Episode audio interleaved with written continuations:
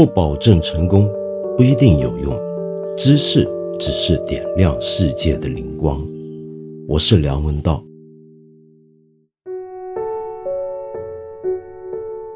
这阵子中国不是有特别多关于大学和高校的新闻吗？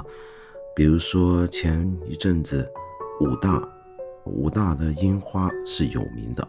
那么每年樱花盛开的季节呢，都会吸引很多外面的观光客进去参观。然后呢，就有这么一些年轻人穿着他们自称是汉服，但是被学校保安认为是和服的服装进去看樱花。那么自然就被殴打了。我用“自然”这个字好像很奇怪，但是我觉得在今天大概这也不是奇怪的事儿。正好昨天呢又出一件事儿，就是河北另一所高校有学生是穿着正儿八经的，这回是真是汉服了啊，而且一看就知道是汉服的服装。那么回去学校上学，结果呢被学校的辅导员说他奇装异服，警告他下一次这么穿要惩罚。另外也有一些老师呢，在著名的高校里面就叫他以后别上课了。也有一些老师呢是被学生举报了，说他上课的方法不对，歪曲了，据说是马克思主义哲学的正确的讲法等等等等。看完这一堆的新闻和消息呢，我就不由得想起，要以学问的传授和创发为本分的。高等院校应该是个什么样的校园呢？这是个很大的问题。我以前也都在不同的节目，包括我这个节目里面呢，跟你说过好几回了。我今天就从一个角度入手，这个角度就是我们如果要教一套学说、教一套理论，到底它该怎么教才对呢？我为什么今天忽然想讲这个问题啊？是因为我常常遇到各种各样的提问。包括我们这个节目所收到的提问，如果你有兴趣，你可以回头看一下，你会发现我们很多提问呢，我都会遇到一些年轻人很喜欢问我一些关于怎么怎么做是不是正确，怎么怎么想才叫正确这一类问题。比如说我这两天在演讲，就碰到有年轻人后来跑来问杨老师，你觉得我们这样子理解这套东西，怎么样怎么样去看才能够有正确的认知呢？才能够有正确的认知架构呢？坦白讲，我一向不太会回答这类问题，不是我不愿回答，而是我不懂得怎么回答，因为我真的不知道什么叫做正确。我们为什么这么多学生或者年轻人会关心这么多跟正确有关的问题呢？为什么认为这个世界上面总有很多事情是有正确答案的呢？当然。我们对一些事情形成一套看法，我当然会自以为它是正确的。可是这是一回事儿，另一回事儿是什么呢？就是有些时候，我们对于一种学说、对于一种主张或者思想上的流派，我们为什么能够那么肯定的说它一定是正确的呢？而且更惨烈的问题在于。一旦一种学说、一种主张、一种真理，我们说它是真理好了，被认为是正确之后，就好像从头到尾我对它的讲述都必须以它是真理为前提而展开。于是，无论我在写作的时候，特别是在教学的时候，都要依循这样的一个模式去教给学生。假如我是个老师的话，假如我今天要给大家讲马克思主义，那么我就不能够在这个课堂里面。去介绍各种反对这种主张的其他的观点跟学说了吗？最近的事看来，好像有些年轻人还真的这么认为。那于是整堂课呢，或者整门课就变成了每一次都要不厌其烦的去表述这套东西如何如何正确了。但事实上，从古至今，所有的学问、所有的学说，都是在不断的争辩之中真正成长起来的。假如我们在教学的时候教一套理论，比如说我这个老师，我相信马克思主义，或者我相信自由主义，或者我相信某种其他的学术的立场，那么我是不是应该尽量在这门课去罗列出其他不同的意见和声音，让我这门课有一点争鸣的效果呢？当然应该要，因为如果不这么做的话，我这个理论我要教给学生的这套东西。本身就很苍白，你就看不出它为什么还能够有生命力。而且它的很多的复杂的、真正高妙的、细致的地方也就发展不出来。比如说儒学的进展，就是经过不断的争论之中成长的。早在当年先秦时代，从孔子到孟子、荀子，一直发展到汉代的时候，儒学有过一段飞跃的一个成长。你可以看到这几位从先秦到汉朝之间的大儒。他们对于儒学的基本的理念是一致的，可是他们都各自发展出自己的特色。这个东西怎么发展出来的呢？那当然就是透过跟别的学派、别的流派的人争论，然后注意到哦，原来你提这个问题，我以前没有想过。你这么一问，我倒觉得这个事儿我得处理，而且我还得按照我的主张的原则来处理，好回应你对我的批评。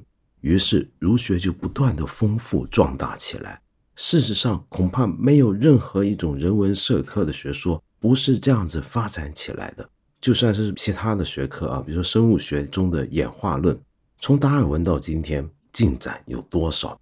在理论上面也是透过不同的人在争辩，然后发展出它不同的面目，使得整套演化学说才变得越来越丰富。因此，我们在教书的时候，必须要让学生们去认识到这些争辩的过程以及它带来的结果。这么讲很抽象，我举一个现实的例子啊。过去十多年，有好几位非常重要的西方的政治哲学家去世，这些呢都是我在念书的时候就被我们那一代的读哲学的学生奉为大师，直到今天呢。大家都还要不断的回头重读他们的书的几个政治哲学大师，其中一个就是使得二十世纪的政治哲学能够重新焕发新生命的非常重要的自由主义哲学家罗尔斯 （John Rawls）。那么罗尔斯他自己是怎么样的一个哲学教授跟老师呢？他在哈佛大学教书，他教的其中一门课是教道德哲学史，也就一般讲的伦理学史。然后这门课后来结集成了一本书，叫做《道德哲学史讲座》。那么在这个讲座里面呢，我印象很深的就是看到罗尔斯他说他在教学生们在这门课里面去读以前的重要的哲学家的原点的时候，很强调要学生用这样的态度去读书。什么态度呢？那就是你在想要读任何一个过去的这些重要的学者的著作的时候，如果你发现。哎，他有些地方说的不清楚，有些地方说的有点怪，甚至是你反对的话，你一定要先把他这个书跟他的理论读出他最强的一个版本出来。什么意思呢？也就是说，你要这么想，你觉得他指出的一些论证好像有点问题，然后你就要想，他为什么这么有问题的论证，他自己都觉得立得住脚，还能发展下去呢？你就要帮他去想象，替他想象出。他最强而有力的一个答复，也就是把你认为他论证中有空隙的地方帮他填满，而不是这么简简单单的去否定他。为什么要这么来做？因为只有这样子去读，你才能够读出这些哲学家他最厉害的地方，哪怕那个地方是你帮他补出来的、建构出来的。这个时候，你再去反对他，你反对的是一个最强版本的这个对手。你做的这件事才是有意义的，才是真正有可能站得住脚的。那么，这是罗尔斯的一个讲法。我们来看他在哈佛大学一个同事，也是过去十年间去世的诺西克 （Robert Nozick）。他跟他是同事，他读了罗尔斯的那本非常重要的《正义论》之后呢，哎，很受刺激，于是刺激他自己也写了一本非常重要的政治哲学著作《Anarchy State》。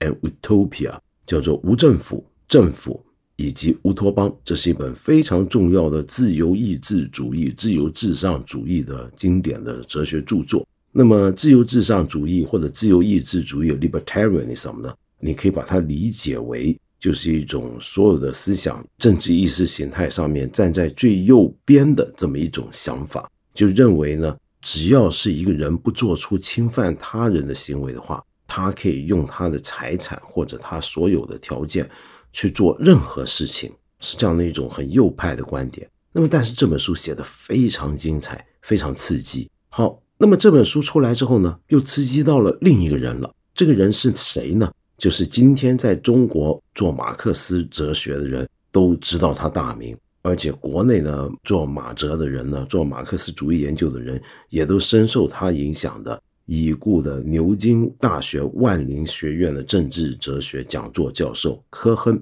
G.A. Cohen。那么 G.A. Cohen 呢，在当年写下一本不朽的名著，我个人很喜欢这本书，叫《卡尔马克思的历史理论：一个辩护》。他要在七十年代在哲学界，当时很多人认为马克思哲学呢，特别是历史理论在方法上有问题，他要替他提出一个辩护，要重新解读他的历史唯物论是怎么回事那么这本书呢，用了分析哲学的方法，做了一个非常漂亮的一个解读出来，尽管也有很多争议啊。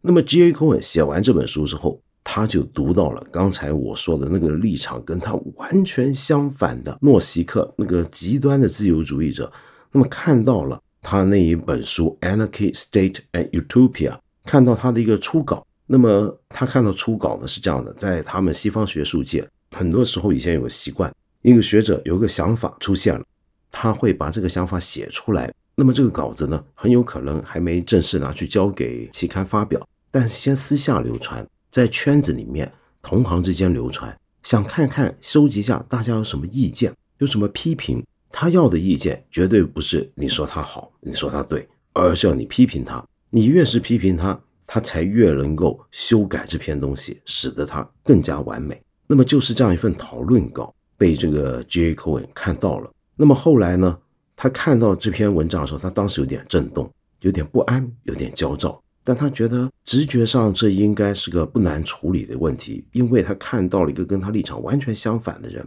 提出一个完全违反了马克思主义的一个讲法，那么所以他觉得不安是很有理由的。然而对手这个讲法他觉得很奇怪，他想想将来再看怎么应付。后来这个想法变成了一本书，就是刚才我说的无政府、政府以及乌托邦书出来之后，科亨这位马克思主义大哲。他很认真的把这本书读了一遍，而且非常非常的受到他的困惑，有几个月时间，天天都在读，天天都在思考。然后他很多同行都觉得奇怪，他那些同行是一些没有他那么左，但是比这个诺西克左的，但是也叫自由主义者。他们觉得这人有那么严重吗？你干嘛这样？那么科亨就说，看起来呢是马克思主义哲学家。对于一个这么右的自由主义哲学家，他的提出的讲法反而会更让他觉得有力量、震动，然后他就觉得要全力以赴的来回应他。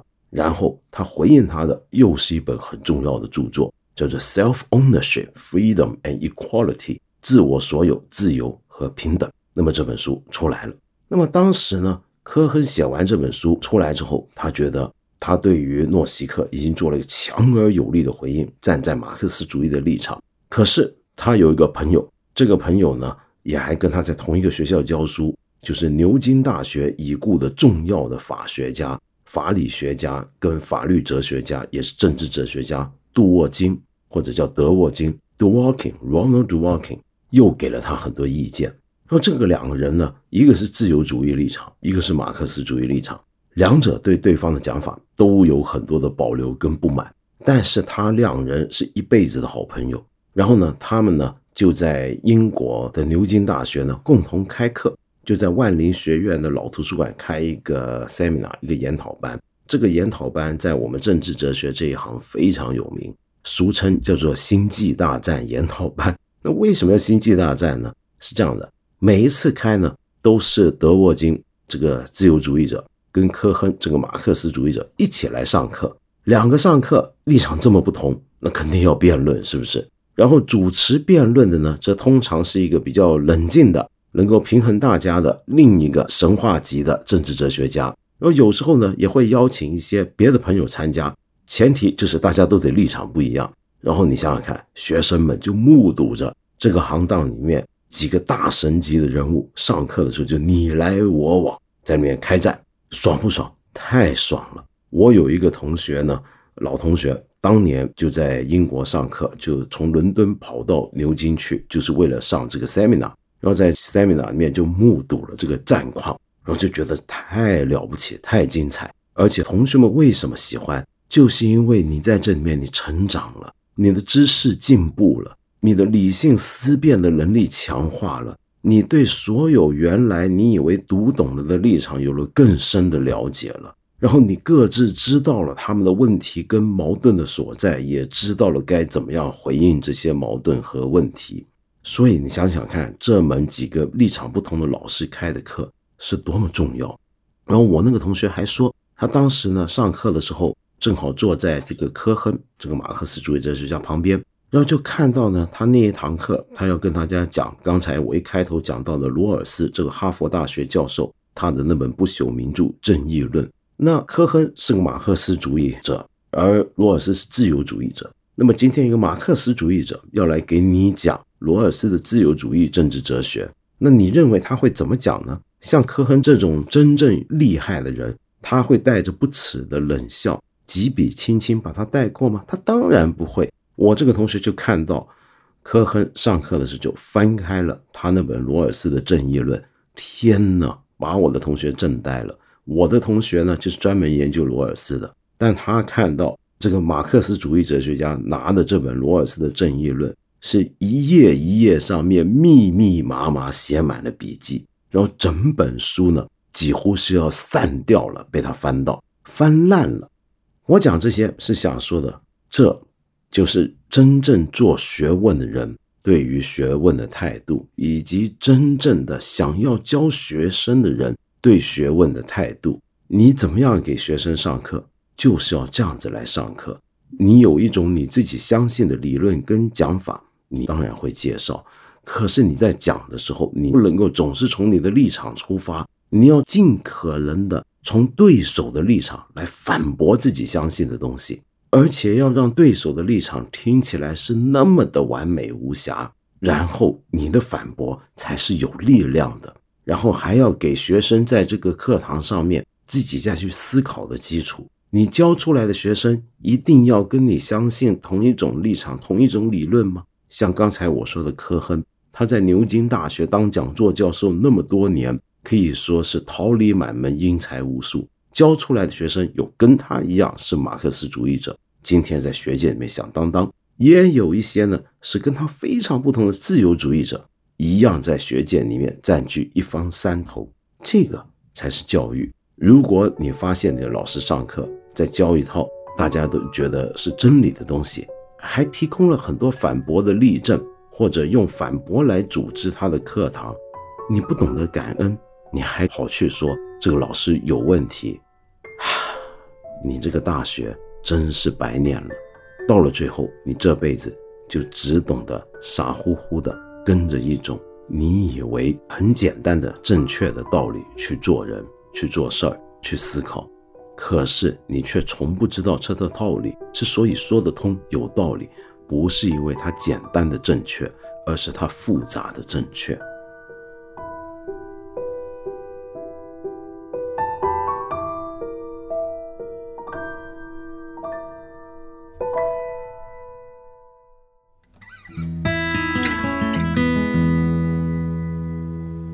这呢有一个写的非常长的一个问题，我没办法呢把您的问题完整的复述出来啊。子晨署名叫子晨的这个朋友，我只能简要的描述一下你给我的这个问题。你说呢？你是一个大二的中文系学生，同时你还是一个师范生。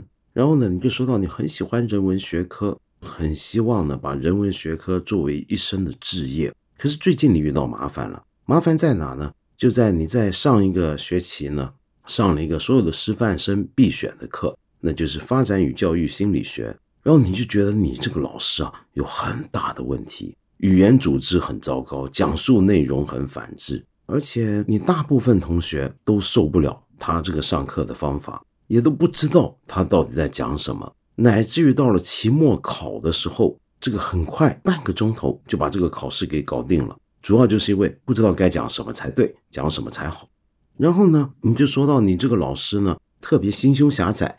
你给了很多例子啊，最重要的就是由于你在朋友圈、QQ 群讲了他坏话。那你讲他坏话呢，主要是希望阻止他 继续散布一些不好的影响，免得伤害未来的为人师表的这些师范生。结果后来不晓得怎么回事您这个老师呢，发现了。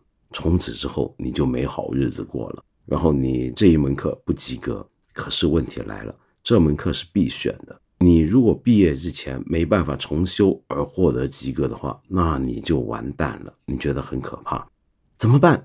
首先呢，我觉得是这样的：如果这门课只有这个老师教的话，那你就只好很认命的、很会做人的，想办法尽量把这门课再修一遍，乖乖上课，不要再反对你的老师，好好的、认真的答卷。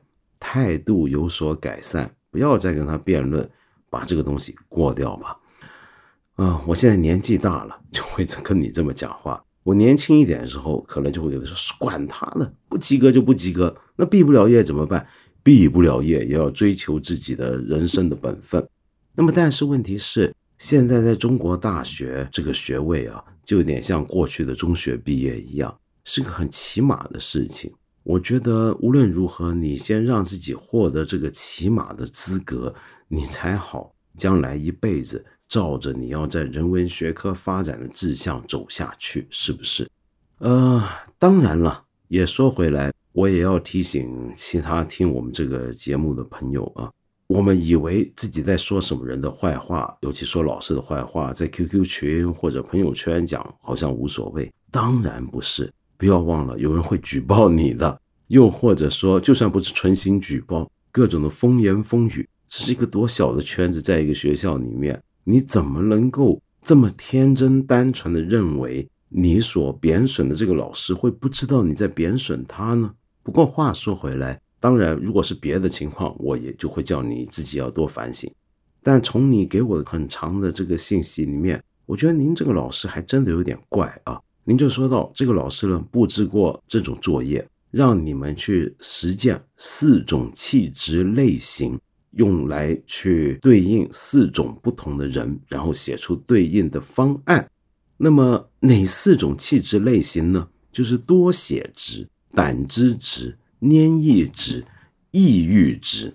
OK，你觉得这个东西让你很震惊，因为你后来还问过你别的老师。就这套东西管用吗？等等，我看到你的老师给你布置这样的作业，我也是当时就震惊了。今天教教育心理学还会教这套东西吗？这套东西是什么呢？各位，你们今天上网查查看，这四种气质类型的对人格的分类法，今天是大众心理学畅销书，一些心灵鸡汤类的东西特别流行讲。甚至很奇怪的，我在国内看到的，他们 MBA 教学、EMBA 教学也都还教这套东西。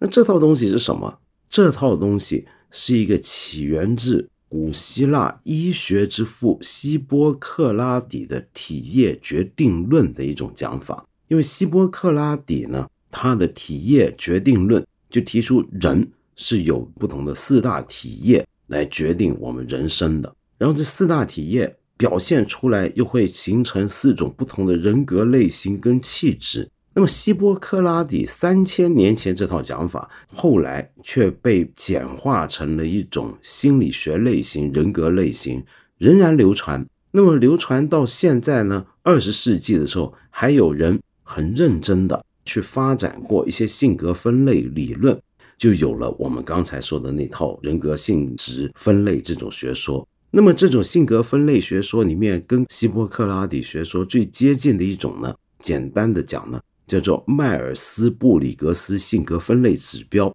（MBTI）。就你今天在网上看到什么四大体液分类法啊、性格分类法、色彩分类法，都是来自于它的理论基础，都是 MBTI。那么 MBTI 这套东西呢，它的缘起是二十世纪二十年代的东西。在今天，有人这么形容啊，是一个稍微复杂一点的外国中国餐馆里面那种幸运饼干，就是那么一回事儿，是一种已经破产了的东西，再也没有被认真对待的事情。然而，我们今天网上还是有，大众心理学还是有，MBA 课程还是有，然后您这个教心理学的老师都还教你，遇到这样的一个老师，只能认命。所以我劝你。认命。